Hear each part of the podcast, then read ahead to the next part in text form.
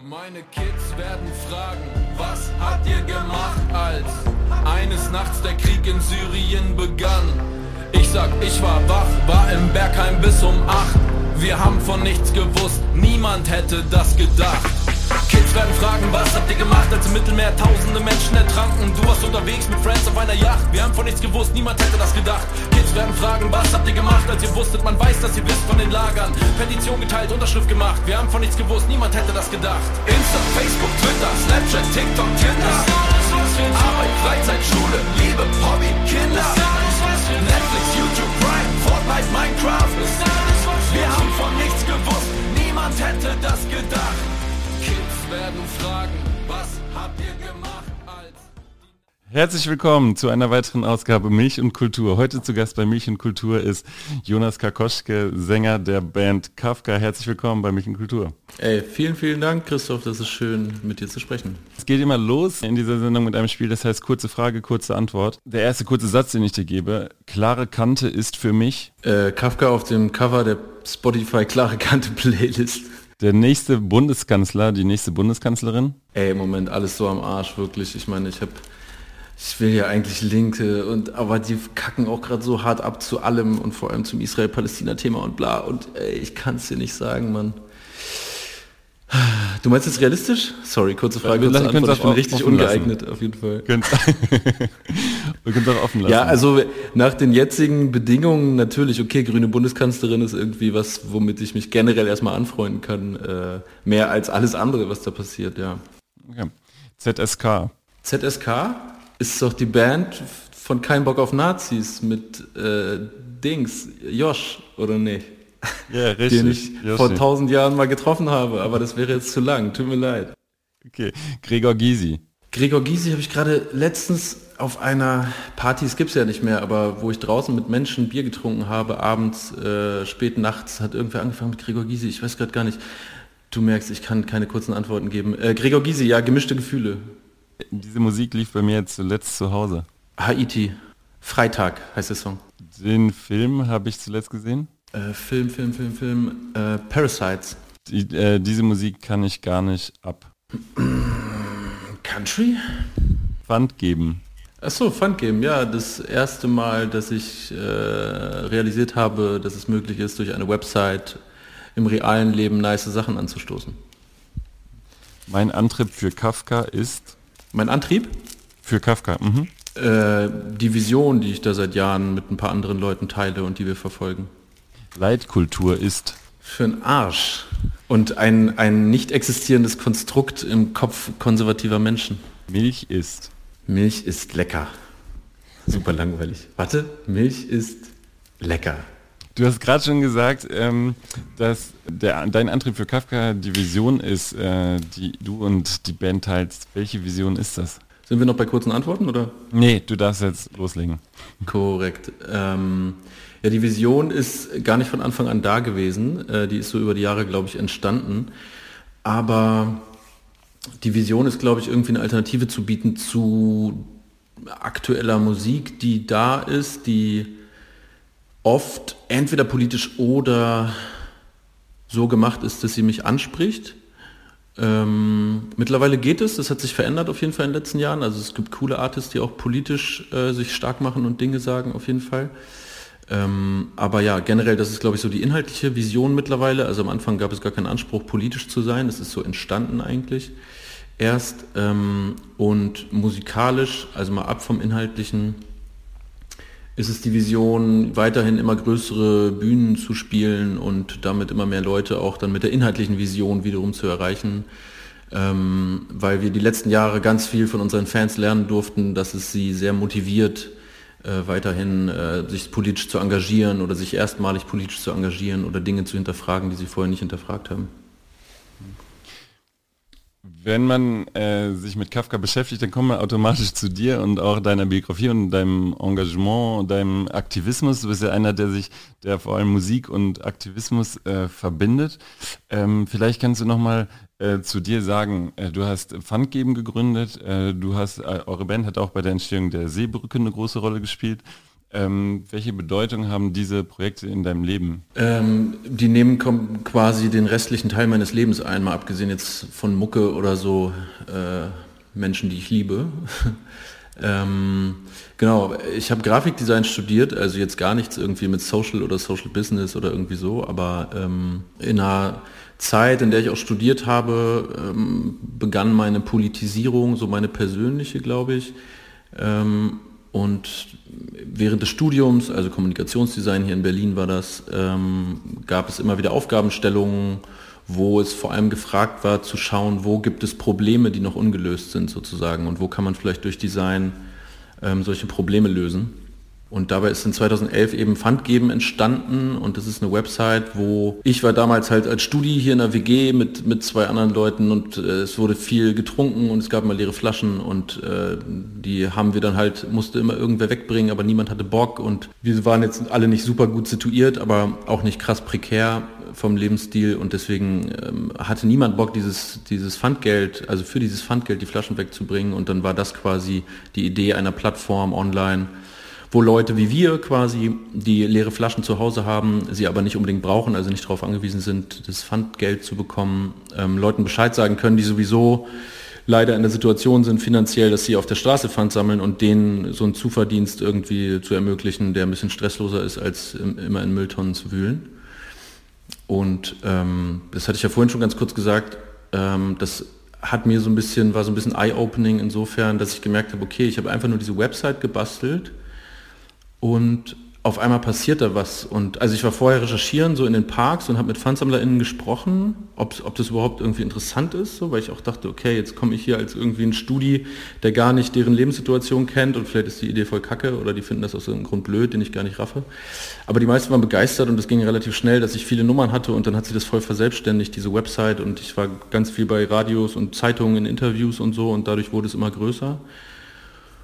Und ich glaube, das hat auch den Grundstein gelegt dafür, dass ich gesehen habe, dass so ein gewisser ja, Aktivismus, vor allem, der vor allem online, ähm, äh, online Initiative zeigt und online versucht, Menschen zu motivieren, dass das so ein bisschen meine Form ist, meine Grafikdesign-Fähigkeiten zu nutzen, so, weil ich halt mir vorher schon klar war, ich habe nie Bock in irgendeiner scheiß Agentur zu sitzen und Werbung für irgendwelche Rich-Konzerne Rich zu machen, sondern mich immer so gefragt habe, so, okay, was, was will ich damit eigentlich machen? Und das hat mir dann so ein bisschen die Richtung vorgegeben.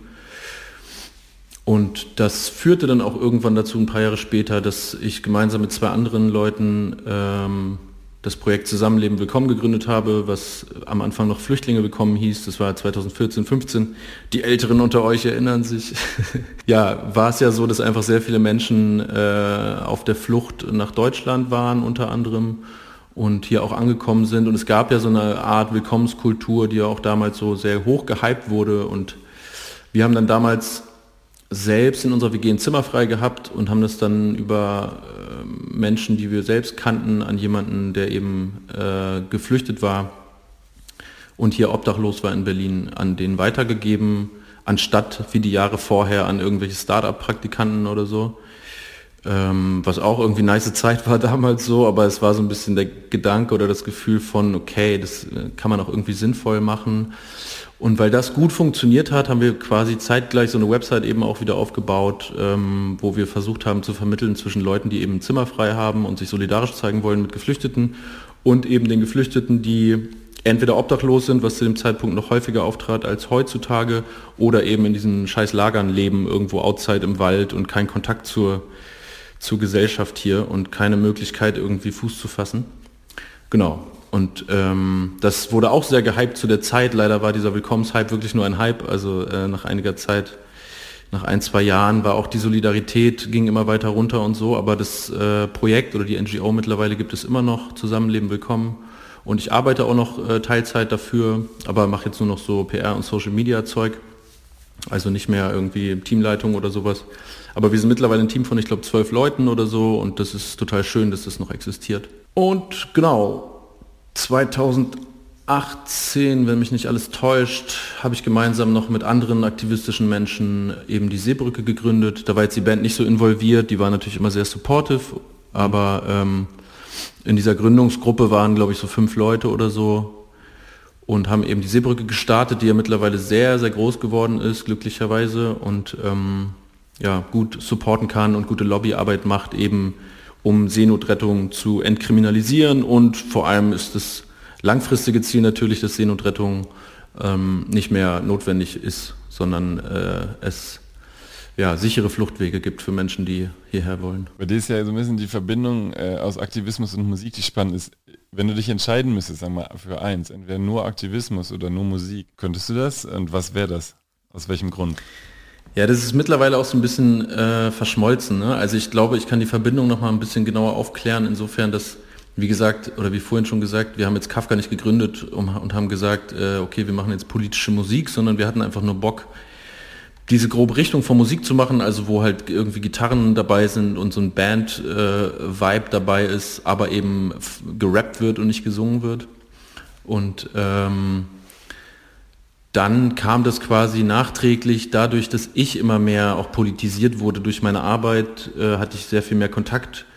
Ähm, durch Pfandgeben erstmal, das war nicht meine Arbeit, das war ein ehrenamtliches Projekt, die ganze Zeit ist es auch nach wie vor. Ähm, aber da hatte ich äh, erstmals mal ein bisschen Kontakt mit Menschen, die eben in so prekären Situationen leben, dass sie halt keine Kohle haben und eben Pfand sammeln müssen auf der Straße. Also das war für mich auch schon mal ähm, ja, auch wieder Augen öffnen sozusagen. Ne?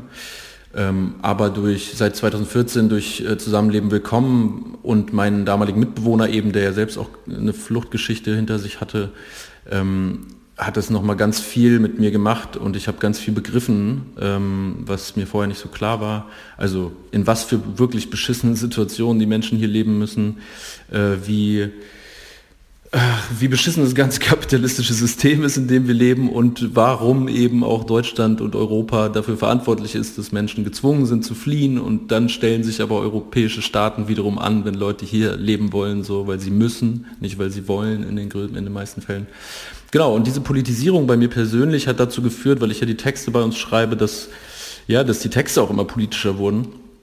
Ähm, ich ich sage immer ganz gern, ich kann das nicht so richtig beeinflussen. Also das ist auch so mein Gefühl dazu. Also ich könnte jetzt schon vorsätzlich irgendeinen Song über irgendeinen Scheiß schreiben, aber ich hätte da kein Gefühl von, also das wäre nicht qualitativ auch nicht so gut, glaube ich, wie wenn ich aus einer Emotion herausschreibe. Ähm, und deswegen ist die Musik für mich mittlerweile auch Aktivismus geworden, ähm, weil weil wir zum einen eben durch unsere Social Media Arbeit, äh, aber auch eben dadurch, dass wir, glaube ich, äh, viele, vor allem junge Menschen mittlerweile auch coolerweise beeinflussen können in ihrem Denken und ähm, ja, wie gesagt, wie ich vorhin schon meinte, Dinge zu hinterfragen, anregen, sich politisch zu engagieren und anregen, sich mit ihrer eigenen, ihren eigenen Privilegien zu befassen und so. Deswegen ist Musik für mich eigentlich mittlerweile Aktivismus, deswegen ist es schwierig, das auseinanderzurechnen. Ähm, aber jetzt gerade habe ich auf jeden Fall saukrass Bock, irgendwie Kafka voranzutreiben. Das heißt jetzt gerade, aber dadurch, dass wir jetzt gerade ein total tolles Team haben, mit dem wir die, dieses Album gemacht haben und fast schon mehr so ein Kollektiv sind, weil viele Leute daran mitarbeiten, musikalisch, aber auch drumherum, dass die alle voll Bock haben und die das alle aus Bock machen, so, das gibt mir unglaublich viel und ich glaube uns allen, die daran beteiligt sind, das ist so eine richtig voll die, ja, voll die schöne Verbindung mit Menschen und äh, ich glaube, wenn es möglich wäre, jetzt nur noch Mucke und Mucke-Aktivismus zu machen, wäre ich dafür auf jeden Fall zu haben. So, so gern ich auch noch für Zusammenleben willkommen natürlich arbeite, aber das, das mache ich jetzt auch schon sehr lange einfach. Musik ist ja immer auch eine Geschmacksfrage. Es gibt bestimmt auch viele Leute, die sagen, ähm, vielleicht inhaltlich cool, nicht meine Mucke oder meine Mucke und inhaltlich nicht cool. Was man euch auf jeden Fall nicht absprechen kann, ist, dass ihr eine Band äh, mit Haltung seid und äh, dass ihr verschiedenste Themen äh, in eure Lieder ansprecht, äh, vor allem auch Ungerechtigkeiten, ähm, Probleme in der Gesellschaft und dazu Haltung, also Stellung bezieht und eine Haltung einnimmt. Wann ist dir das klar geworden, dass das ein Großteil deiner, äh, deines Lebens sein soll, äh, Haltung einzunehmen und auch sich auf, auf einer Seite zu verorten, sehr stark? Ist das schon sehr früh gewesen oder auch äh, durch die politische Arbeit? Ja, eher, eher sehr spät. Also ich glaube schon, dass ich äh, durch mein Elternhaus schon immer so ein bisschen äh, mit reingedrückt bekommen habe, dass es irgendwie viel Ungerechtigkeiten gibt, dass es ähm, wichtig ist, äh, dafür einzustehen, äh, Menschen zu supporten, die weniger privilegiert sind oder die mal in einer schwächeren Position sind oder so in dem Moment. Das habe ich schon, glaube ich, von zu Hause mitbekommen. Das sind alles bei mir zu Hause alles SozialpädagogInnen. so, also äh, genau, das war schon so da, aber trotzdem, ich bin jetzt nicht viel als De auf Demos gegangen oder so, als Kiddie oder als Teenie oder so. Ich bin super impressed von den von vielen jungen Menschen, die heutzutage so krass politisch schon sind. So finde ich richtig geil. Respekt dafür, aber das war bei mir tatsächlich nicht so. Also ich war schon mal auf einer Anti-Nazi-Demo irgendwie mit, mit um die 20 oder so, aber das war eher super selten. Also weil ich halt auch aus einem Kaff komme, aus einer Kleinstadt, da war jetzt nicht so viel zu holen, auch demomäßig tatsächlich. Und ich glaube tatsächlich, äh, dass ich so ein bisschen die globalen Verbindungen und Ungerechtigkeiten gerafft habe, war tatsächlich, dafür war bei mir notwendig, tatsächlich vom europäischen Kontinent mal runter zu gehen sozusagen. Also ich war 2011 äh, für ein halbes Jahr habe ich in Buenos Aires gelebt, in Argentinien und war danach noch einige Monate reisen so auf dem Kontinent, ähm, was ja auch nicht, was ich jetzt im Nachhinein auch nicht ganz unkritisch sehe, ne, weil es schon auch, ich meine, ich weiß nicht, ob du unseren Song Batikhose kennst, der sich damit auch thematisiert, wenn halt die ganzen Rich Kids aus, äh, aus, aus den, aus den äh, reichen Nationen oder, oder Weltteilen äh, in die armen, Rei armen Weltteile reisen und sich da gut gehen lassen und so. Ähm, das habe ich jetzt nicht so krass gemacht, also ich war da jetzt nicht auf Saufurlaub oder so, aber ich glaube, das hat mir damals zum ersten Mal so ein bisschen die Augen geöffnet, äh, wie ungerecht eben die Welt auch ist und die Systeme, in denen wir leben, der Kapitalismus. Ähm, so, da ging das, glaube ich, so langsam los, dass ich mal nachgedacht habe. Vorher war ich wirklich so ein bisschen unbedarft, äh, Mittelschicht, weißer Partyboy, dem vor allem interessiert hat, äh, wo geht der nächste Suff und äh, wie kann ich die kurze Party irgendwie erwischen und so ein Scheiß. Ähm, also relativ oder ja eigentlich sehr unreflektiert so. Und da ging der Prozess so langsam los und ich bin immer noch mittendrin so. Das endet ja auch nie glaube ich. Also durch meine Arbeit bei Zusammenleben willkommen hatte ich dann das Glück dass ähm, durch äh, eine Person die bei uns im Team dann mitgearbeitet hat äh, dass ich dadurch äh, angeregt wurde äh, zum ersten Mal einen Antirassismus Workshop zu machen ähm, und da dann mal ja, die Augen geöffnet bekommen habe. Also das war, das war richtig eye-opening. So. Äh, ja, wie beschissen äh, dieses Rassismus-Ding ist, dieses System und wie alltäglich und wie banal und wie systematisch und wie strukturell Rassismus eben funktioniert und in uns allen funktioniert. Ähm, genau, und seitdem habe ich noch weitere Antirassismus-Workshops gemacht. Das kann ich allen, allen Menschen nur ans Herz legen, vor allem weißen Menschen, äh, das mal zu machen.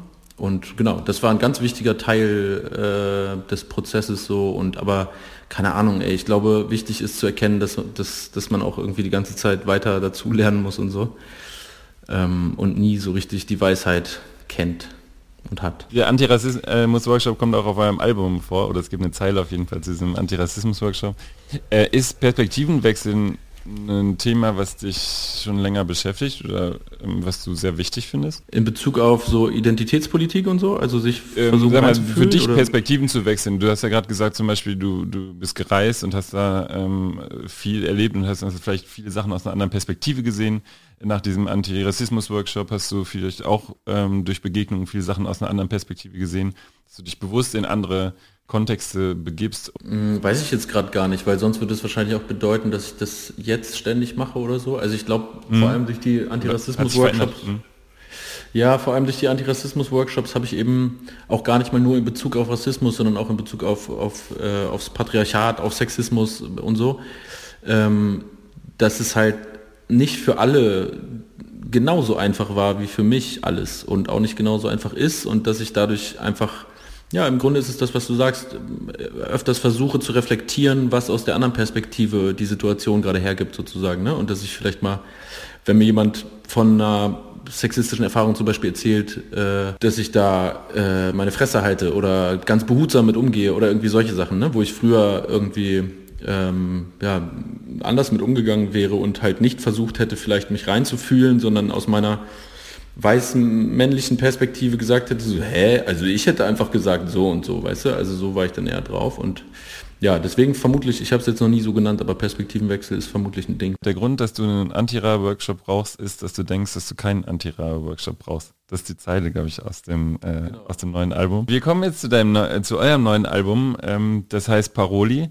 Äh, wem wollt ihr Paroli bieten auf dem Album? Und warum ist es nötig, dass ihr Paroli bietet? Ähm, also nicht nur wir, sondern wir alle bieten Paroli sozusagen. Das ist ja so ein bisschen auch der die Message vom, ja. vom, vom Titelsong, der ja auch Paroli heißt. Ähm, wo es ja heißt, Link, egal wie linke du alle, ja. genau, linke aller Länder vereinigt euch ähm, und egal wie du drauf bist und aussiehst, ähm, äh, wenn du gegen rechts bist, bist du Teil meiner Crew. So. Ähm, ja, Paroli bieten, glaube ich, wechselt auch immer die ganze Zeit. So, ne? Ähm, Paroli bieten so, heißt, glaube ich, für uns vor allem ähm, solidarisch sein mit Menschen, die vielleicht gerade nicht ausreichend Lobby oder eigene Power oder so haben, selbst gerade Paroli zu bieten oder wo das nicht ausreicht, sondern wo auch alle anderen mit Paroli bieten müssen, wo wir das gemeinsam tun können. Und derzeit und auch auf diesem Album ist es vor allem Paroli gegen rechts gegen äh, Nazis natürlich sowieso, aber auch gegen diese ganzen rechtskonservativen Deppen, äh, also was ja auch CDU mittlerweile oder schon immer auch eigentlich und jetzt immer deutlicher total rechtskonservativ ist und natürlich absolut nicht wählbar und wo eben dieser Perspektivwechsel auch gar nicht mitgedacht wird. Ne? Also wenn sich Leute irgendwie über Gendersprache lustig machen und das für ein großes Problem halten, dass wir uns alle darüber Gedanken machen, während sie sich darüber Gedanken machen, dass es so eine Zeitverschwendung ist, dass wir uns darüber Gedanken machen, was sie dann für eine Zeit verschwenden und so. Also ich glaube, Paroli bieten gegen Ungerechtigkeiten, gegen Unmenschlichkeiten gegen eine unsolidarische Politik und eine unmenschliche Politik. Äh, zu links und rechts kommen wir gleich nochmal. Es gibt einen anderen Song auf dem Album, der heißt Geschichte und da ist ein Zitat, wir schreiben Geschichte, ob wir wollen oder nicht. Auf dem anderen Song heißt es, all unser Wohlstand ist nur geliehen. Ist eine Gedankenlosigkeit dieser Generation etwas, äh, was dich auf diesem Album stark beschäftigt hat? Es gibt auch einen, einen Titel, der heißt Alles, was wir tun. Da stellst du die Frage, ähm, äh, sagst du, deine Kids werden dich fragen, was hast du getan, als der Krieg in Syrien begann, als die Rechten wieder in den Bundestag kamen. Ähm, ist das was, was dich äh, wütend macht oder ist es was, was du dieser Gesellschaft erstmal zuschreibst und also auch eine gewisse Unzufriedenheit deinerseits ähm, zeigt? Ja, safe. Du hast am Anfang gesagt, dieser Generation, da bin ich nicht, nicht ganz entschlossen, welcher Generation, also meiner Generation? Sag mal, äh, sag mal, Menschen, die dich umgeben, die du siehst jetzt, die du siehst, ähm, würdest du jetzt gar nicht auf ein Geburtsdatum beschränken wollen. Ja, Wenn du Menschen ich glaube auch mit Generation, mit Generation kommt man da nicht so richtig weiter, ne? Zu tun. Mhm. Mhm. Tatsächlich. Ähm, ja, das ist eine große Unzufriedenheit und auch eine große Wut darüber, dass ich glaube, dass über viele Dinge eben vor allem im Mainstream nicht ausreichend gesprochen wird und vieles nicht ja, überhaupt nicht reflektiert wird. Also wodurch entsteht es, dass ein Land ärmer ist als ein anderes? Äh, und ist das dann der Grund, dass Leute von da fliehen? Oder liegt es daran, dass irgendwer äh, die Meere leer gefischt hat, wo viele Leute Fischer waren? Oder also diese Zusammenhänge, finde ich, werden oft einfach ausgeblendet. Natürlich nicht von allen Leuten so. Es gibt super viele coole Movements und super tolle Menschen, die sich engagieren und so. Gar keine Frage. Da bin ich auch super happy drüber natürlich. Das gibt auch immer wieder Motivation. Aber generell, keine Ahnung, ey, egal in welchem Bereich wir jetzt schauen, zum Beispiel auch der Umgang eben mit, mit äh, der Corona-Pandemie, der ja auch nur, es wurde ja auch schon oft gesagt, so da wiederhole ich auch Dinge, die, die, die schon gesagt wurden, aber der Umgang mit der Corona-Pandemie zeigt einfach wiederum, wie unterm Vergrößerungsglas die, die Ungerechtigkeiten, die Unterschiede, die ähm, zum Beispiel Menschen, die, die mit weniger Geld hier leben, die dadurch dann auch in bestimmten Gegenden oft leben, dadurch dann wiederum sowieso schlechtere Chancen haben, mal in einen Job zu kommen, der mehr Geld abwirft. Ähm, und dann Leute auch, die vor Generationen vielleicht hier migriert sind und dadurch einen nicht deutsch klingenden Namen, was auch immer das sein soll, haben die dann durch diese Gegend und durch den Namen doppelt irgendwie in der Position sind, dass sie keinen Job kriegen, äh, der, der dafür sorgen kann, dass sie irgendwie mal mehr Geld verdienen. Und überhaupt das Geld, das Geld das Maß ist sozusagen. Ne? Ich meine, das sorgt ja für die ganzen Ungerechtigkeiten. Am Ende des Tages ist es immer der scheiß Kapitalismus und ich habe selbst schon das Gefühl, ich laber hier gerade nur so Phrasen, weil ich immer diese, diese Keywords sage, aber am Ende führt für mich jedenfalls jeder Gedanke dahin, dass, dass dieses System, was darauf basiert, dass alle versuchen, möglichst viel Geld zu kriegen, ähm, ist äh, verantwortlich für alle Ungerechtigkeiten und Probleme und gleichzeitig wird eben so getan, als hätten alle die gleichen Chancen. So, und ja. das ist ja nun mal nicht so. Und äh, das macht mich safe wütend, auf jeden Fall, ja. Äh, wenn ich da kurz einhaken darf, hattest du mal eine Phase, in der du gesagt hast, oder in der du das hattest, dass du, dass dich Phrasen von Linken genervt haben. Also in, in diesem Lied oder ganz am Anfang ist es ja auch so eine Selbstreflexion dieser Re Selbstreflexion dieser linken Szene so ein bisschen. Ne? Jeder ist auf seine Art auch, hat auch seine eigenen Fehler so. Wir sind alle links und sind trotzdem äh, sind wir alle gegen rechts. Das ist das, was uns vereint. Ähm, hattest du auch mal so eine Phase, wo du äh, voll dich das auch richtig genervt das selber wütend gemacht hat? So, die reden nur über System, Banken und äh, diese ganzen Keywords, also die sie, die sie droppen, sag ich mal jetzt. Ähm, und da steckt eigentlich wenig dahinter? Oder ja, ja, definitiv. Es gibt auch einen älteren Song von uns, der heißt Geiler Punk, äh, wo es genau darum geht. Was weiß ich, eine Zeile ist, äh, bildet Bandenprint, Billigshirt, Bangladesch, Che Guevara Patch, Pazifist, Punker Dress, also so Sachen, die sich die ganze Zeit widersprechen so. Ähm, aber ich glaube, das ist wichtig, äh, auch zu erkennen, dass niemand von uns perfekt ist und wie gesagt, alle im Prozess sind, alle im besten Fall viel dazulernen ständig. Äh, und wie du gesagt hast, ist es ja auch, äh, kommt es ja auch viel in dem Titelsong Paroli vor, wo ich ja eigentlich alle Linken disse und genauso auch mich und uns selbst disse so. Und das ist, glaube ich, auch immer ein wichtiger Teil bei Kafka gewesen, dass wir das war früher noch mehr als jetzt, dass wir uns noch ein bisschen über uns selbst auch lustig gemacht haben. Das, manchmal vermisse ich das ein bisschen. Also ich glaube, ich will immer wieder versuchen, auch nochmal ein bisschen diesen, dieses Augenzwinkern noch mehr reinzubringen, weil es sehr ernst ist, viele, viele Texte eben. Aber auch das kommt halt daraus, dass ich einfach gerade seit ein paar Jahren sehr tief drin bin, sozusagen, ne? in, dem, in dem Aktivismus und in dem Beschäftigen mit den ganzen Problemen. Und ähm, ja, wie du sagst, wahrscheinlich auch, wahrscheinlich hätte ich mich selbst, wie ich jetzt rede, vor fünf Jahren auch ein bisschen anstrengend gefunden. so. Ähm, und gleichzeitig bin ich jetzt einfach nur in einem anderen Stadium auf dem, auf dem Weg, so ähm, zu versuchen, undiskriminierend mit allen Menschen umzugehen. Und ähm, aber also diese Entwicklung ist tatsächlich auch sehr gut sichtbar an alten Kafka-Songs bis heute. Also es gibt auch Songs, wo ich, wo ich sehr stark kritisiere den eigenen Konsum sozusagen. Also ob man jetzt die ganze Zeit bei H&M kauft und irgendwie drauf scheißt und solche Sachen. Und mittlerweile denke ich aber so, ey, das ist aber gar nicht das Problem, weißt du, wir können das eh allein nicht ändern, nur weil ich jetzt, was ich weiterhin tue, darauf achte, wie ich konsumiere und nur Secondhand kaufe oder so, ändert das überhaupt nichts am System sozusagen. Ne? Und es wird die ganze Zeit so getan, als könnten wir irgendwie alles beeinflussen dadurch, was aber natürlich kein Fakt ist. Und früher hat mich genervt, wenn irgendwie, als ich noch meine, meine Proud, meine Oldschool Plastikhandys hatte, so, wenn halt irgendwelche äh, Irokesen-Punks auf, also so Klischee-Punks quasi auf, auf linken Demos die ganze Zeit mit dem Smartphone gefilmt haben oder so, weißt du, da habe ich auch so eine, so eine Individualschuld irgendwie bei den Leuten gesehen.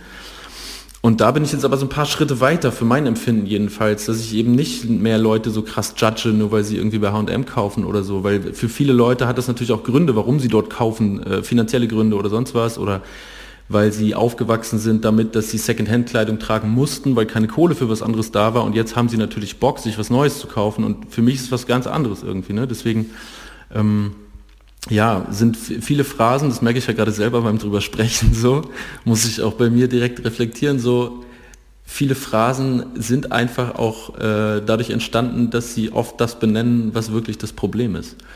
Aber safe nerv ich damit einige Leute, wenn sie sich das hier anhören und äh, safe bin ich auch genervt von Leuten manchmal, wenn sie halt Dinge sagen, von denen ich denke, ja, das hast du jetzt irgendwo aufgeschnappt. Das ist ja auch nur eine Phrase, die ich schon 50 Mal bei Twitter gelesen habe. Aber ja, so ist es. Ne? Ich, ich, ich habe ja auch keine Ahnung. Wie, wie ähm, kommt es, du das gerade gesagt, du verurteilst Leute weniger oder urteilst weniger darüber? Gab es da für dich eine Erkenntnis oder gab's, wie hast du, hat sich das geändert mit dir, dass du sagst? Ich glaube kein... Sagen wir mit der kein, Zeit, mit dem Alter? Ja, mit dem ja. Alter tatsächlich. Ich bin ja jetzt auch schon 18 geworden letzte, letzte Woche. Ja, wir, äh, können eine Party noch machen. Wir müssen noch ja, können wir, können wir zusammen feiern ab jetzt immer. Ähm, nee, genau. Ich hab sturmfrei. ja, geil, okay. Ähm, mit dem Alter, mit der Zeit, mit dem Beschäftigen einfach immer mehr mit. Ich glaube nicht, dass es so einen Schlüsselmoment gab, so, ne? Aber das ist halt auch einfach, glaube ich, Teil des, Teil des Prozesses, zu versuchen, eben nicht mehr so, so judging zu sein, Leute nicht, nicht mehr schnell zu verurteilen, sondern zu versuchen zu hinterfragen, woran liegt dieses Verhalten oder so, ne? Mhm. Ihr behandelt ja eine Vielzahl von Themen auf dem Album. Ne? Ich äh, zitiere mal, kein Geld für Arme, nur Geld für Armeen. Ähm, so klassische linken, Poli äh, linken Kritik eigentlich, ne? Kein Phrase. Geld für die Nee, aber schön formuliert. Da, ja, das, ist, das ist ja auch eine, eine ein Schatz von Kunst eigentlich, dass es vielleicht manchmal schafft, das in schöne Worte zu packen. Ähm, wenn wir keine Meinung haben, einfach mal Maske tragen. Also die Corona-Pandemie äh, spielt auch eine, äh, große Rolle. Nee, wenn du keine Ahnung hast. wenn du keine-. Wenn du stimmt, wenn du keine Ahnung, wenn du keine Ahnung hast, einfach mal Maske tragen, genau. Also Corona Basiert natürlich auf einfach mal die Fresse halten. Aber ja, genau, okay, genau. sorry. Ja, ja, genau. Sorry, ich wollte dich falsch zitieren. Ähm, und dann gibt es auch zum Beispiel SNL, also das Schrei nach Liebe, der eigentlich, da geht es darum, dass Rechtsextreme nicht mehr unbedingt als Nazis quasi auftreten, ne, sondern dass sie sich so ein bisschen, also man erkennt den Nazi nicht mehr, das ist so dein Nachbar, ne, der plötzlich, ähm, wo sich rausstellt, der wählt vielleicht gerade die NPD oder die AfD. So, ähm, Stimmt tatsächlich in meinem ein- Fall, mein Nachbar. Okay, der, ich habe dann gleich noch eine Frage dazu. Ähm, was ist denn eine, oder gibt es einen Song, der dir besonders ans Herz gewachsen ist? Ähm, sei es thematisch, sei es künstlerisch, mit dem du besonders äh, viel verbindest auf dem Album? Also die letzte Single, die wir jetzt gedroppt haben, Alles, was wir tun, ist ein Song, der mir sehr, sehr wichtig ist. Zum einen thematisch, aber auch musikalisch, weil ich finde, dass das ein sehr guter Mischmasch ist aus all dem, was wir machen an Musik sozusagen. Ne? Also wir sind ja auch mittlerweile, wir haben immer die letzten Jahre versucht, einen Genrebegriff für uns zu finden, aber es passte nie so richtig. Wir haben immer gesagt Punk-Rap. Vor mehreren Jahren haben wir gesagt Crossover, wo, wo alle voll abgeturnt von waren. Deswegen haben wir es nicht mehr gesagt, weil es natürlich auch nicht so ist, wie in den 90ern Crossover war. Ähm, und mittlerweile bei dem neuen Album habe ich das Gefühl, wir haben kein Genre mehr. So, das ist, hat natürlich Vor- und Nachteile. Also zum einen, das hattest du ja vorhin schon angesprochen, gibt es dann Leute, die durch die Botschaft überhaupt zu unserer Musik kommen, ne, weil sie eigentlich nur die Message fühlen, aber und auch teilweise in Kommentaren schreiben so, ey, was mit Gitarren höre ich eigentlich gar nicht, aber das ist dope so. Ähm, und hat natürlich auch wirtschaftlich sozusagen den Nachteil, also wir als Band müssen ja auch irgendwie uns, uns finanzieren, damit das eben möglich ist, weil es einen sehr großen Teil unserer Zeit auch mittlerweile schon einnimmt. Ähm, wirtschaftlich hat es den Nachteil, dass wir nicht so eindeutig in irgendwelchen Playlisten bei Spotify landen oder so, ne? Ähm, genau, also alles, was wir tun, ist für mich musikalisch und textlich, gefällt mir das krass gut. Ähm, SNL, also Schrei nach Liebe, das Cover, da bin ich einfach krass happy, weil das auch so eine Vision war, die ich vor ein paar Jahren hatte. Vor anderthalb Jahren, glaube ich, habe ich gedacht so, ey, wie, wie, wie plump wäre das denn, wenn wir als politische Rockband oder was auch immer, oder Punk, Rap-Band oder so, den Klassiker covern, ja, Schrei nach Liebe, so, wie plump wäre das denn? Und ist es möglich, das nicht plump zu machen, sondern auf eine Art und Weise, die irgendwie, die wir fühlen und die cool ist und die nicht so äh, banal ist. Ähm, und dass das geklappt hat, nachdem wir wirklich lange, lange, lange gerade musikalisch gesucht haben, wie wir das umsetzen können und dass es jetzt ein solider Popsong geworden ist, würde ich sagen. Also sehr trappig, sehr poppig. Ähm, ich persönlich höre wenig Gitarrenmusik, ich höre viel Trap-Musik, muss ich sagen, dazu. Deswegen, ähm, ich finde den musikalisch auch sehr schön. Das wird jetzt nicht allen Leuten gefallen, die jetzt sonst unsere Musik hören, aber das ist auch in Ordnung. Also damit bin ich krass zufrieden. Und ähm, ja, ich weiß nicht. Also das Album war einfach ein sehr schöner Prozess, obwohl es so schwierig war durch Corona und so und wir ganz viel über Internet immer hin und her schicken mussten und so, bin ich irgendwie krass zufrieden, wie das alles geworden ist. Zu dem Song Alles, was wir tun, habt ihr bei Insta so eine um, bei Instagram eine Umfrage gemacht, was die, oder macht ihr, ich weiß nicht, ob ihr das jedem Song macht, eine, die Frage zu beant- oder stellt die Frage, was ist eure Lieblingszeile? Was ist denn das Feedback? Was ist die Ey, niemand hat geantwortet. Ich weiß nicht, was Niemand los hat ist. Die Leute, geantwortet. ich glaube wirklich, Aufruf starten hier. Ja, wirklich. Die Leute haben, haben total liebe Sachen geschrieben, ey, der ganze Song ist fett und ich liebe das Lied und bla bla bla, so alles voll schön, das freut uns natürlich krass, aber niemand hat, glaube ich, oder wenige Leute haben nur konkret darauf geantwortet. Ähm, Ja, wir, wir haben 100, wir haben 100 Fake-Profile hier. Also ich, perfekt. also ist auch ein fake aber ihr habt auch nicht geantwortet.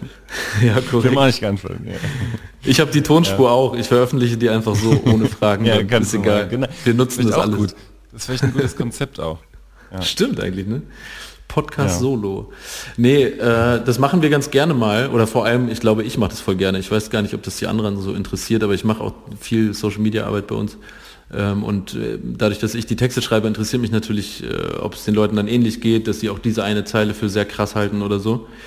Also meine Lieblingszeile von dem Song ist, glaube ich, äh, hast du zwar gar nicht nachgefragt, aber sage ich trotzdem, ähm, äh, unsere nee, Kids werden fragen, was habt ihr gemacht, als ihr wusstet, man weiß, dass ihr wisst von den Lagern. Petition gemacht, äh, geteilt, Unterschrift gemacht, wir haben von nichts gewusst, niemand hätte das gedacht. Also dieses, und darauf spielt der Song ja auch an, ne? also dass halt nach dem Zweiten Weltkrieg ja alle gesagt haben, so, hä, was, nee, haben wir nichts vor mitgekriegt oder so.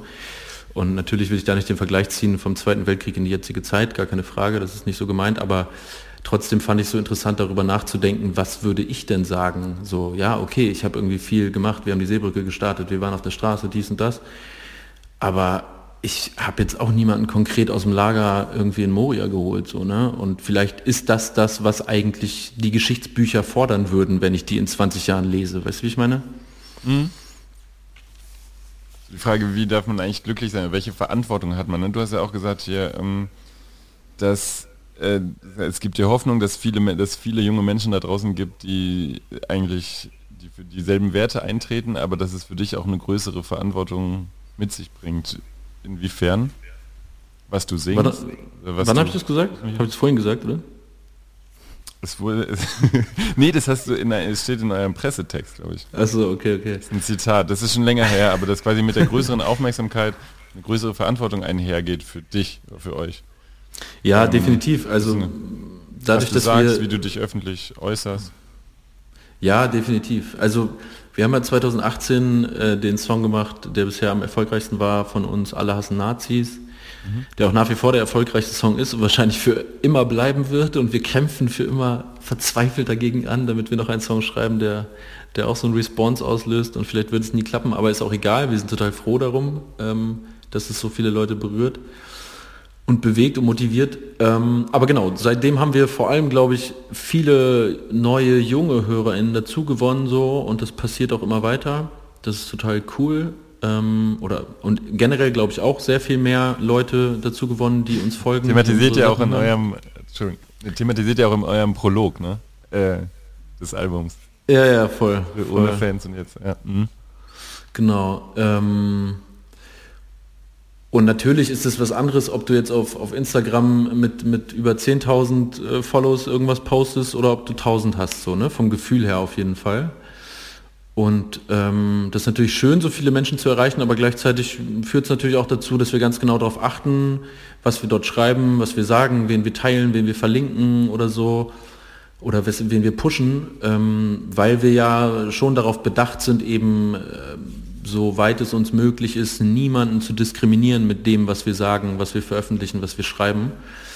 Ähm, und das wird natürlich mit der Menge der Menschen mehr, äh, mehr Risiko sozusagen. Ne? Aber klar, wir sind da auch, auch sehr drauf bedacht und achten darauf. Wobei jetzt fällt mir gerade ein, ich habe nämlich letztens eingeführt bei einem Instagram-Post, dass wir auch eine Bildbeschreibung dazu machen für Leute, die mit dem Screenreader sich das angucken. Und seitdem habe ich es nicht mehr gemacht. Haha, scheiße.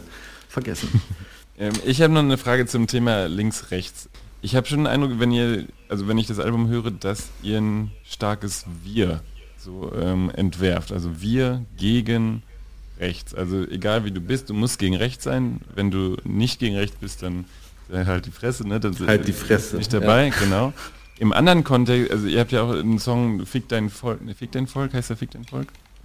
Ja, es ist verwirrend. Äh, es gibt Fick dein Volk und Fick die Welt. So ein, wo ihr so ein? Genau, wo ihr so ein Wir eigentlich ablehnen, ne? zum Beispiel so wir als, sag ich mal, äh, die Deutschen zum Beispiel.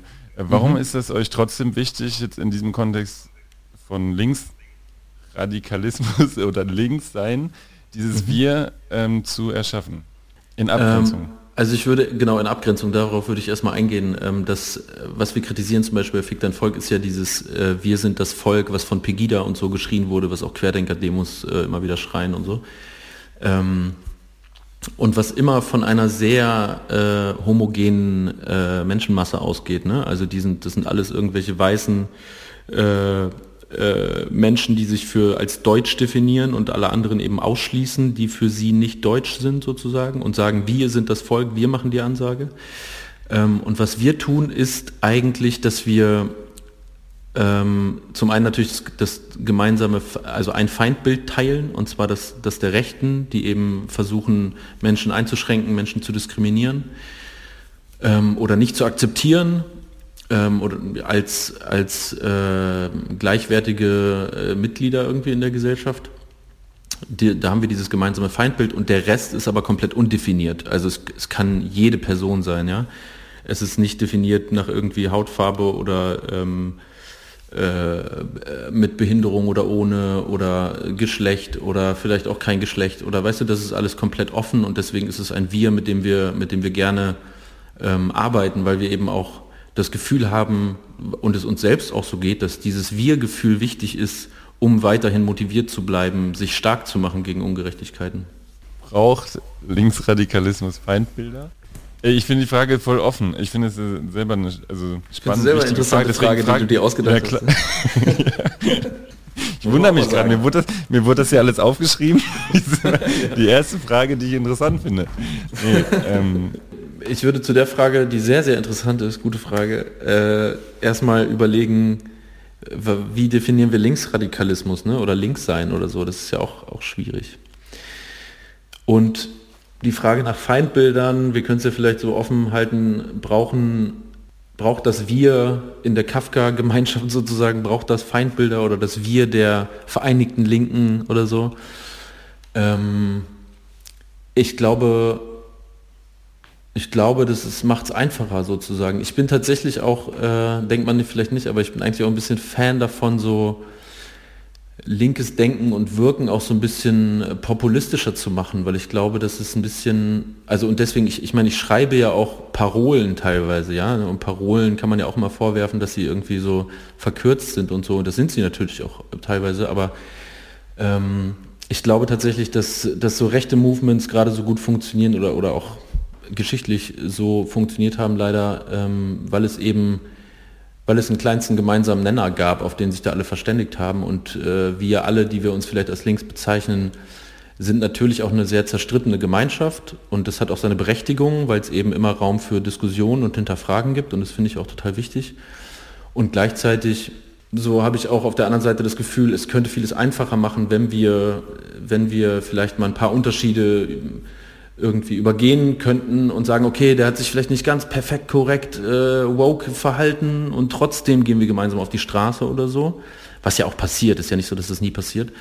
Aber da, glaube ich, sind so Dinge wie Feindbilder oder Parolen etwas, was uns vereint und einfach und das Ganze einfacher macht, ne? den, den Kampf gegen, gegen Recht. Jetzt brauchen wir noch deine Geschichte von dem Nachbarn, weil vielleicht ist die auch ein Schlüssel. Ja, warte, würde ich gleich, aber dazu ähm, es ist ja auch, es ist ja auch so, dass hinter jedem äh, scheiß rechten Facebook-Kommentar oder Insta-Kommentar steckt ja ein Mensch, so, der irgendwie in den meisten Fällen hoffentlich auch gute Seiten hat, so, ne? Und ähm, vielleicht auch liebenswürdig ist für, für seine Menschen um ihn rum und so. Das will ich so einer Person ja auch gar nicht absprechen. Und es ist ja auch so, dass es das Schwierigste ist, also so geht es mir jedenfalls, zum Beispiel bei einer Familienfeier irgendwer sagt was, wo ich aus meinem jetzigen Empfinden und meinem, meiner politischen Bildung heraus äh, sagen würde, ey, das kannst du nicht sagen, so, das geht gar nicht. Ähm, und da ist es ja ein krasser Konflikt, den man hat zwischen der emotionalen Bindung, die man vielleicht zu seinem Onkel oder irgendwem hat, ähm, und gleichzeitig dem Konflikt dazu, was der sagt vielleicht in dem Moment. Ne?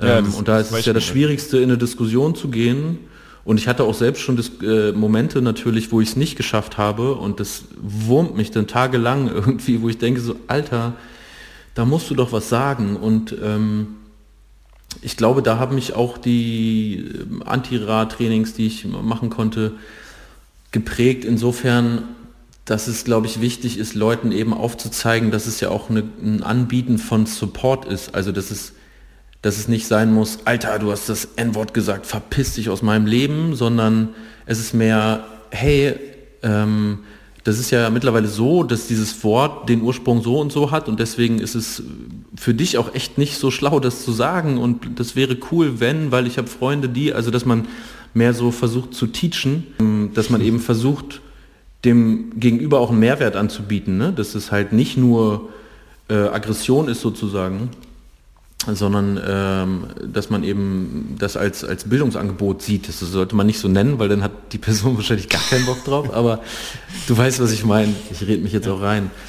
Ähm, und gleichzeitig ist es so, dass ich nicht mit meinem äh, Thorsteiner Nachbarn, Thorsteiner Kleidung tragenden Nachbarn äh, mit tätowierter Glatze in, ins Gespräch gehe, so, weil ich weil ich da meinen Wirkungskreis auch nicht sehe. Weißt du, wenn das mein Onkel ist oder so, der hat zu mir ja auch eine andere Verbindung. Der wird auch nicht sofort sagen, ah, verpiss dich, du Linker, so, sondern der wird sich das vielleicht anhören und wird vielleicht beim nächsten Mal nochmal drüber nachdenken oder so. Ne? Das kann irgendwie einen positiven Effekt haben. Und mein Nachbar wird seinen hässlichen Hund nehmen und auf die Straße spucken und, und sagen, verpiss dich, du Linker. So, weißt du? Also da, da hat das auch gar keinen Mehrwert und deswegen ist es für, für mein Empfinden nicht in meinem Wirkungskreis. Und da würde ich jetzt kurz die Brücke spannen zu dem Song SNL, also Schrei nach Liebe, Neuauflage. Ja, jetzt, ja, ja, ja, voll. Habe ich mir schon gedacht, dass du das äh, sagen willst. ähm, weil da wir, sagen wir ja... Vorhersehbar. Ja, ich auch. Mit rechten Reden ist ein stummer Schrei nach Liebe, Ausgrenzung von Nazis ist die echte Zärtlichkeit. Äh, und das ist auch, es, guck mal, es ist ja nichts, für mein Empfinden jedenfalls, ist nichts total. Ich bin im Prozess, ich lerne, bla bla bla. Ne? Also ich habe so beides in mir. Also Leute, die mir nah sind, mit denen würde ich immer versuchen, ins Gespräch zu kommen, gar keine Frage. Ähm, aber generell Menschen, die ich eben, zu denen ich keinen direkten Kontakt habe, die ich irgendwie in Facebook-Kommentaren sehe oder die als eine Partei im Bundestag sitzen oder sonst was und irgendwelche rechte Scheiße äußern und verbreiten, da da sehe ich es halt nicht so, dass es irgendwas bringt. Also ich sehe es nicht so, dass es was bringt, mit Pegida-Veranstaltern im Rathaus zu sprechen, wie es, glaube ich, damals passiert ist, oder so ähnliche, ähnliche Moves, die auch in Sachsen häufiger passiert sind, wo dann irgendwie die, die Rechten eben so ein, so, ein, so ein Sprechangebot bekommen, im Gegensatz zu denen, die sowieso schikaniert werden von den Rechten und die irgendwie die, die Betroffenen sind in dem Fall, denen halt keine Möglichkeit geboten wird, mal ihre Bedürfnisse auszusprechen oder anzusprechen. Und ähm, da ist es für mich wirklich, also wie gesagt, vor allem dieses Internet-Ding so ist Zero Tolerance, also verpiss dich so. Ich gebe dir keine Plattform, dein, deine Verschwörungstheorien zu verbreiten oder so, ne? Du willst eine, eine Trennung machen zwischen, sagen wir mal, der, der Plausch äh, mit dem Nachbarn, wo du vielleicht nach drei Jahren rausfindest, der ist Nazi gewesen oder ist Nazi. Mhm. Ähm, und jemand, der quasi auf offizieller, äh, in der Funktion, sowas strukturell ähm, Genau, also da geht es, glaube ich, auch wirklich mhm. um den Wirkungskreis der Person. Ne? Also mhm. wenn ich weiß, mein Onkel ist irgendwie NPD-Funktionär, so, dann brauche ich mit dem auch nicht mehr reden. Weißt du? Das ist so, verpiss dich, ich werde alles tun irgendwie, damit du so wenig Reichweite wie möglich bekommst, damit du deinen Scheiß nicht verbreiten kannst. Aber wenn es um Nuancen geht oder wenn es darum geht, dass Leute vielleicht auch einfach nicht wissen, warum man bestimmte Worte nicht, nicht benutzen sollte, weil es eben andere Menschen diskriminiert oder solche Sachen, da kann ich ins Gespräch gehen. Aber bei überzeugten Rechten oder so bin ich der Meinung, ein Gesprächsangebot bestärkt sie in ihrer Haltung dessen, ich habe, das ist ja nur eine Meinung, so Rassismus ist aber halt nicht nur eine Meinung, so. Äh, oder, oder irgendwelche anderen krass rechten Inhalte, die verbreitet werden oder so, das, das, das ist für mich ein klarer Unterschied. Und, und wenn da jemand ähm, eben noch einen großen Wirkungskreis dazu hat oder organisiert ist mit Rechten oder irgendwie sowas, dann äh, bin ich der Meinung, sollte man eben denen nicht dieses Gesprächsangebot machen, was sie eben noch darin bestärkt, dass es okay ist, dass sie solche Sachen verbreiten. Ich finde es selber spannend, so? weil äh, Joshi von ZSK hat auch hat gesagt, ne, mit Rechten muss man nicht reden. Nee, erzähl mir nichts. Das ist ja auch ja. immer ähm, leicht zu sagen, ne? man muss mit denen reden und so und muss mit allen reden so. Auf der anderen Seite ist es vielleicht auch das Schwerste, mit allen zu reden. Denn Jordan hat gesagt, AfD-Bashing ist sehr leicht auch, tatsächlich, ne? einfach das nur zu bashen und ähm, kann sich das auch schwerer machen, gleichzeitig auch mit, äh, man weiß eigentlich, mit Rechten redet man nicht. Einfach eine generell spannende Frage. Ey, ich, ich weiß auch nicht, ob er ein Nazi ist. Ich weiß nicht, also ich weiß sehr sicher, dass er, dass er ein Idiot ist, weil er Thor Steiner trägt. So, ja, soweit kann ich mhm. das, das beurteilen, denke ich, weil es halt so rechts, rechte finanzierende Kleidung ist einfach. Das wird ihm auch bewusst sein.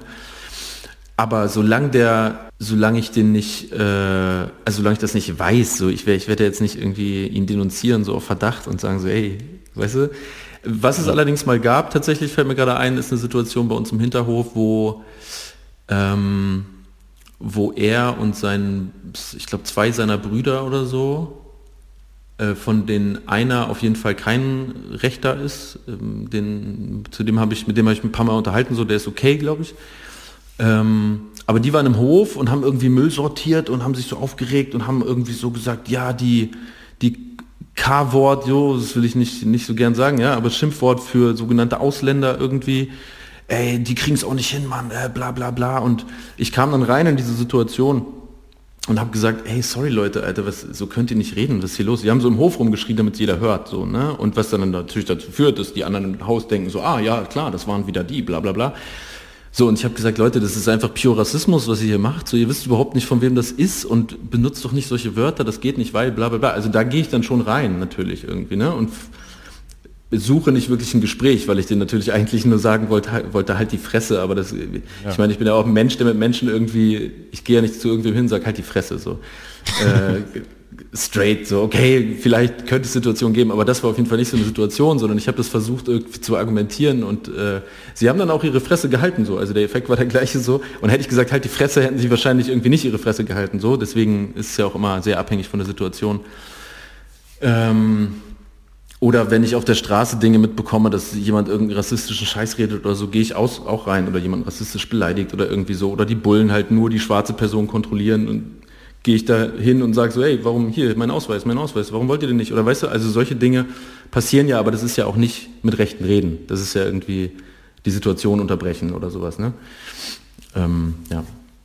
Wenn man sich zum Beispiel euer Instagram-Profil anguckt oder euch auch in Videos sieht oder dich in Videos sieht, ähm, dann begegnet man einer gewissen Wut. Das ist ja auch eine, sagen wir, eine Punk-Attitüde, so. Mhm. Aber ähm, das ist ja vielleicht auch was, was sich als Mensch bewegt.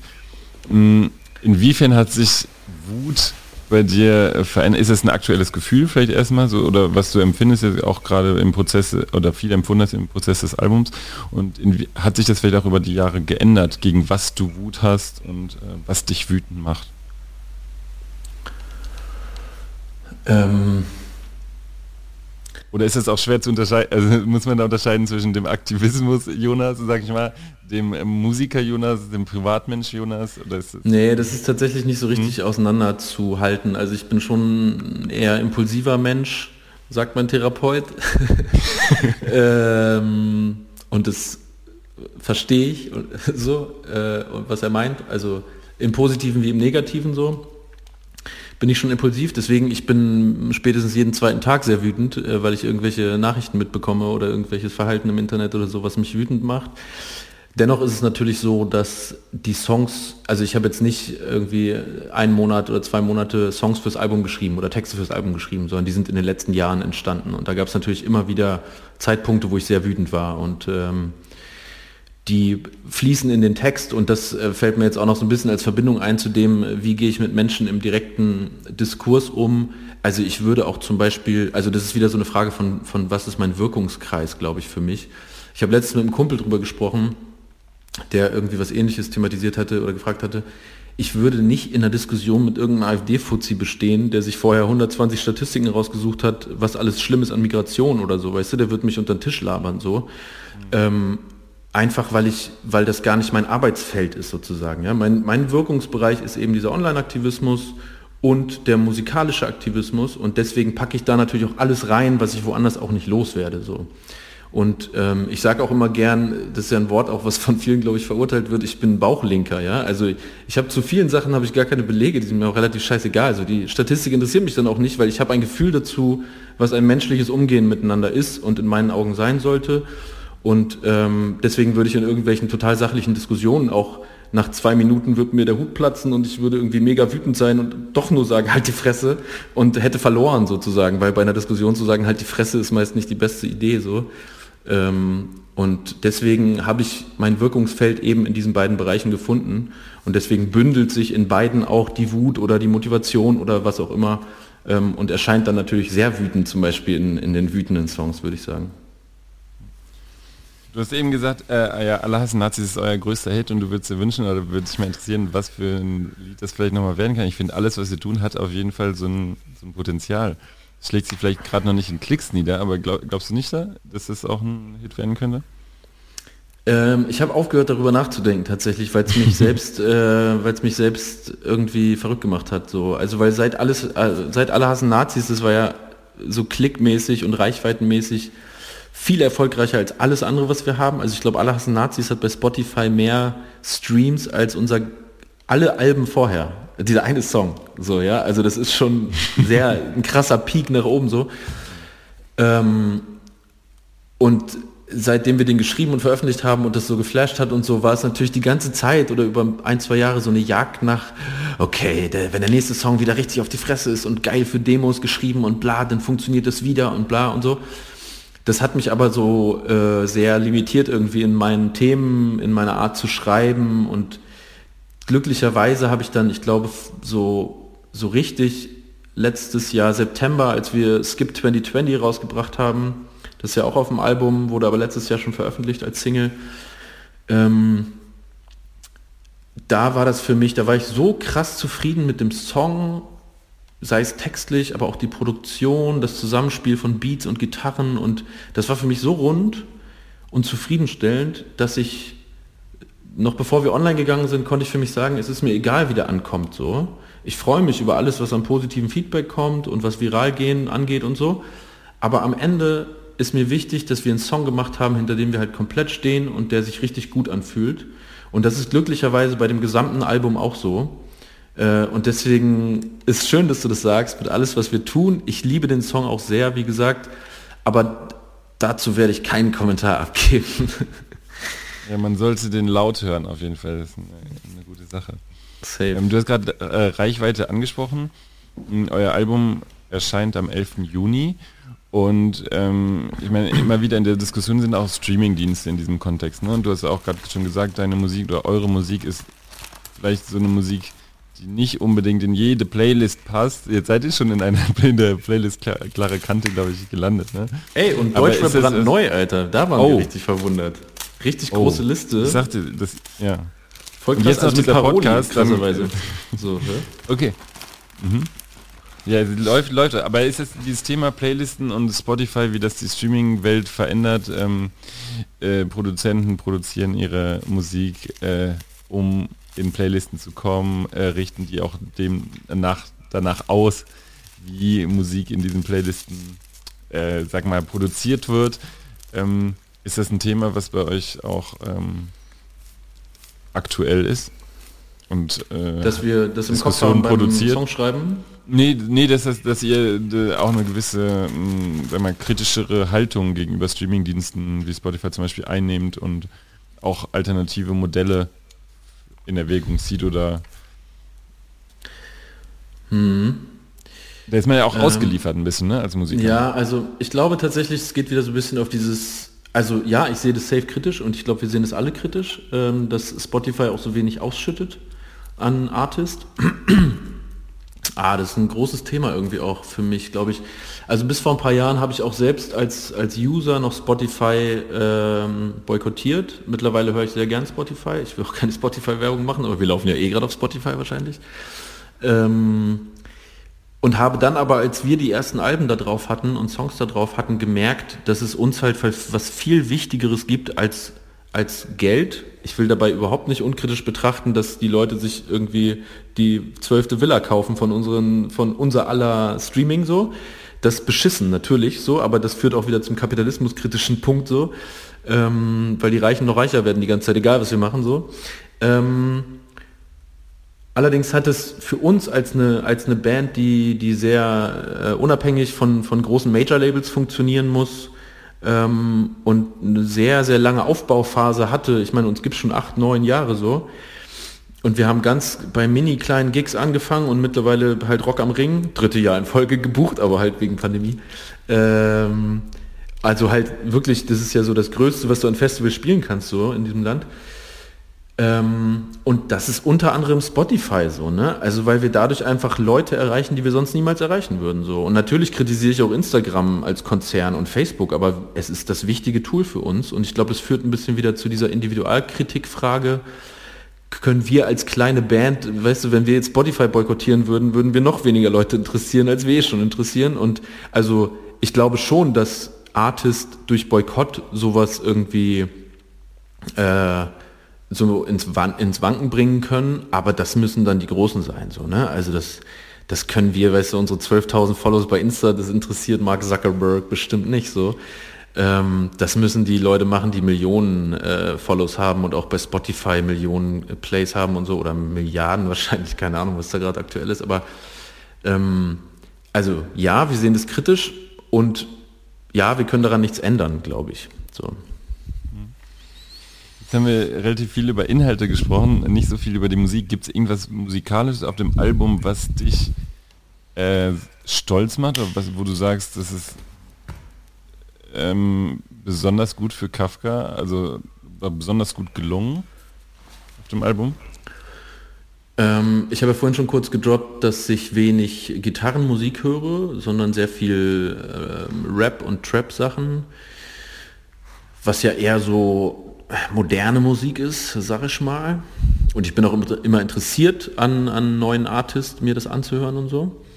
Ähm, und deswegen macht es mich persönlich sehr glücklich, dass wir es, glaube ich, geschafft haben, spätestens jetzt mit dem Paroli-Album, eine Musik, die auch harte Gitarren beinhaltet, ähm, sehr modern klingen zu lassen. Und ähm, das ist vor allem den Leuten zu verdanken, die da die Hauptproduktionsleitung übernommen haben. Das ist Stefan, der bei uns eigentlich mal nur Schlagzeuger war und mittlerweile vor allem als Produzent aktiv ist, weil der auch in Wien wohnt. Das heißt, wir können nicht einfach mal easy im Proberaum abchillen oder so. Und der hat so den, den Hauptproduzenten äh, äh, gemacht und äh, Saibo, Sebo, mit dem er das vor allem zusammen gemacht hat, noch mit ein paar anderen produzierenden Leuten, aber vor allem die beiden haben so die hauptmusikalische Vision dahinter gemacht und gehabt und umgesetzt, würde ich sagen. Und Fun Fact, mit Sebo mache ich seit 15 Jahren Musik, also den kenne ich noch aus meinem aus meiner kleinen Heimatstadt so. Äh, und das ist für mich persönlich total schön, dass er jetzt an diesem Album mitgewirkt hat. Dass er hat jetzt nicht unsere ganzen Alben produziert oder so, das ist jetzt, hat sich so ergeben über die Zeit, über das letzte Jahr. Ähm, genau, diese beiden Sachen machen mich persönlich, glaube ich, sehr glücklich daran. Ähm, und dass es auch funktioniert hat, jetzt äh, in der Pandemiezeit eben trotzdem die Zeit irgendwie für uns nutzen zu können ähm, und weiterzumachen sozusagen. Ne? Sonst hätte es jetzt nochmal, sonst hätte es wahrscheinlich vier Jahre gedauert bis zum neuen Album statt drei. Ähm, ich weiß aber auch, und das finde ich auch wichtig zu benennen, dass, äh, dass von uns anderen, von der Band, ähm, äh, nicht alle so happy sind, wie das jetzt produziert wurde. Also dass es eben auch nicht mehr dieses, wir hängen im Proberaum eine halbe Nacht und besaufen uns und machen Songs so und der ist dann fertig, sondern dass bei solchen Sessions, wenn sie denn überhaupt stattfinden konnten, zwischen den Lockdowns und Wellen, ähm, aus solchen Sessions dann mal zum Beispiel ein Riff genommen wurde oder so, was Stefan dann mit Sebo oder einem befreundeten Gitarristen in Wien nochmal ganz anders produziert hat und hier nochmal ein Effekt und hier nochmal komplett anders und anderes Arrangement und tausend Steps passiert sind, bis so ein Song fertig war. Also das ist wirklich krasse Detailarbeit auch irgendwie. Wir haben uns da krass viel Mühe gegeben, dass es wirklich für unser Empfinden perfekt wird. Ähm, Genau, und das war für alle jetzt nicht der glücklichste Prozess, aber das war ja auch gar nicht anders möglich in diesem Jahr. Ne? Also ich persönlich bin da sehr happy mit, weil ich bin, ähm, also meine musikalischen Anfänge ist Rap auf Beat. So, weißt du, es war immer so, da ist ein Beat, ich schreibe einen Rap drauf, fertig. So, und das ist eine Arbeitsweise, die kenne ich, die macht mich froh und äh, da kann ich jederzeit, weil ich, ich kann sowieso nicht, äh, ich bin nicht in der Lage, im Proberaum meine Texte zu schreiben. Ich brauche Ruhe dafür, alleine Wein, Rauchen, abhängen so. Ähm, und das konnte ich machen. Ich konnte mir die Beats anhören, konnte dazu schreiben und so. Ne? Und deswegen war das für mich sehr, sehr positiv. Aber andere haben aus der Band haben schon mehr so diesen Session-Vibe vermisst, den andere Produktionsweise hätte so. Aber je nachdem, wie es jetzt weitergeht mit der Pandemie und den Einschränkungen dadurch, ähm, ja, kann sich das natürlich wahrscheinlich ändern auch zum nächsten Album. Ne? Ja, am 11. Juni gibt es euer äh, Release und ihr habt schon ein Album veröffentlicht, das hieß ähm, 2084. Wie siehst du jetzt nach diesem Album, ja 2021, wie sieht 2084 aus? Was glaubst du? Ach so, nicht das Album, sondern das Jahr, oder was? Nein, also ja, in dem Jahr 2084. Du hast jetzt ja, ist ja jetzt ein bisschen Zeit ins Land gegangen. Ähm, ja, das ist ein bisschen tagesformabhängig, ob ich, ob ich optimistisch oder pessimistisch bin, glaube ich. Also keine Ahnung, Leute, die sich noch ein bisschen mehr als ich mit dem Klimawandel oder der Klimakatastrophe, wie es ja eigentlich heißen sollte, befassen oder befasst haben, da sieht es, glaube ich, gar nicht gut aus, ehrlich gesagt. Und gleichzeitig bin ich auch ein Mensch, der eher so optimistisch unterwegs ist. Und Dann sagen wir, was wünschst du dir noch fürs Jahr 2084? Was ich mir wünsche, dass wir dann, äh, dass wir dann äh, den Kapitalismus überwunden haben, das Patriarchat überwunden haben, den Rassismus überwunden haben und irgendwie in der Lage sind, eine faire Gesellschaft für alle darin lebenden Menschen zu kreieren oder kreiert zu haben. Ja. Aber Alter, dann bin ich ja, ich hoffe doch, vielleicht erlebe ich es noch mal gucken. Bevor du gleich am Ende eine Buch- und eine Musikempfehlung abgeben darfst, äh, die Frage, wann hast du das letzte gute Interview geführt? Und was geführt? Weißt du das? Ja. Wo ich interviewt wurde? Ja. Das letzte Gute, von dem, was ich gesagt habe oder von den Fragen oder alles? Generell, was du gefragt wurdest, was du gesagt hast. Und noch mehr, was du gefragt wurdest. Ich habe voll lange keine Interviews mehr gegeben. Ich habe eine Zeit lang sehr, sehr viele Interviews gegeben, eben durch die Projekte, durch die Projektarbeit, weil das teilweise sehr viele Interviews hervorgerufen hat. Die fand ich eigentlich alle gut, aber ich glaube jetzt im Nachhinein, wenn ich sie mir anhören würde, würde ich denken so, Alter, du hast noch gar nichts gerafft eigentlich damals. Äh, ich fand es mit dir sehr schön natürlich. Ähm, und ansonsten, ich glaube, das Einzige, was ich dieses Jahr an Interviewmäßigem hatte, war über das Projekt Zusammenleben Willkommen und es hat auch Spaß gemacht. Also Interviews machen mir eigentlich, eigentlich immer Spaß. Ehrlich ja. gesagt. Ist es, auch, ist es auch bewusst, dass ihr nicht so viele Interviews als Kafka gebt? Ähm, weil Nö. ihr eure Musik sprechen lasst? Nö. Nö, wir würden gerne voll viele Interviews geben, aber das ist halt auch so ein Ding mit der, mit der, mit kein Genre haben, ja. Also der Musikjournalismus ja. ignoriert uns ganz krass so und auch, also ich weiß nicht, ey, es gäbe schon einige Podcasts, wo wir ganz gut passen können, aber, oder, oder auch andere Formate so, aber ja, ich glaube, vielleicht ist es manchen Leuten nicht eindeutig genug. Vielleicht finden uns manche auch ganz bewusst scheiße und ich, ich raff nicht warum, kann natürlich auch sein und ignorieren uns deswegen. Aber ich hoffe, dass noch ein paar nice Sachen kommen jetzt bis zum, bis zum Album. Also gerne immer Interviews. Am Ende darfst du eine Musik und eine Buchempfehlung dem Milch- und Kulturpublikum mit auf den Weg geben, wenn du magst. Was sollte ähm. man unbedingt hören, was sollte man unbedingt lesen? Ja, ich mache, ich versuche jetzt gar nicht erst irgendwie so All-Time-Favorite-Kram auszupacken. Ich mache einfach aktuell. Ähm, ja. Also ich liebe sehr äh, die Musik von Haiti. Ihr aktuelles Album feiere ich sehr. Haiti, krassester Rap-Flow auf jeden Fall. Verrückte Beats und äh, sehr, äh, sehr coole Mucke, finde ich. Anspieltipp, wenn man nur Bock hat auf einen Song, Freitag. Der Ball hat auf jeden Fall mit so, einer, mit so einem transigen Synthi und auf so einem Trap-Beat. Ja, Haiti. Ähm, würde ich äh, empfehlen, mal reinzuhören. Und Buchtipp für viele Leute vielleicht, die das hören, ähm, von Alice Hasters, was weiße Menschen nicht über Rassismus hören wollen, aber wissen sollten. Und vielleicht noch Exit Racism von Toboka Ogette als, gibt es auch als Hörbuch auf verschiedenen Streamingdiensten. Wunderbar. Ähm, letzte Frage, warum sollte man Milch und Kultur Achso, warte, ganz kurz. Achso. Buchtipp, letztes Buch, was ich gerade gelesen habe von Fatma Aydemir, Ellbogen. Auch äh, krasser Buchtipp auf jeden Fall. Worum, ge worum geht's da? Um ein äh, Mädchen, was hier in Hamburg, glaube ich, äh, postmigrantisch aufwächst. Also irgendwie ihre Eltern oder Großeltern sind irgendwann mal äh, hierher migriert und ähm, ja, sie ist, ich weiß gar nicht, wie alt sie ist, ehrlich gesagt, so vielleicht 19 oder so. Und ja, passiert viel Scheiße auf jeden Fall. Ähm, aber es ist super packend geschrieben und nimmt mich auf jeden Fall mit und ähm Sag mal, Kafka, ähm, das ist jetzt die Boulevardfrage, die ihr wahrscheinlich immer gestellt kriegt, ist ja Markus Kafka und Kafka, ne? Also Franz Kafka. Franz. Hm. Aber ist das so eine ähm, einfach Mischung, sagen wir U und E, also Unterhaltung und Ernst, oder gibt es da eine ja, also aus der hohen Literatur, sagen wir, und oder gibt es da eine besondere Beziehung zu Markus Kafka auch? Ja, jetzt langsam. Als, ja, der liebe Mann. Ja auch ein Interview. Liebe ja. Grüße an ihn.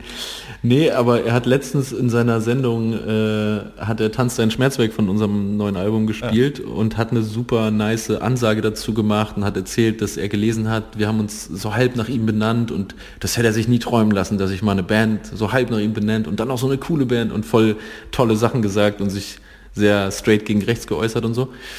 Ähm, aber ja, eigentlich so wie du gesagt hast, Ernst und Unterhaltung und ähm, so ein bisschen MTV-Flavor, weil eben die Musikrichtung, die wir uns anfangs vor allem als Namen gegeben haben, ja Crossover war, also so 90er Jahre. In den 90er Jahren hat er MTV News moderiert.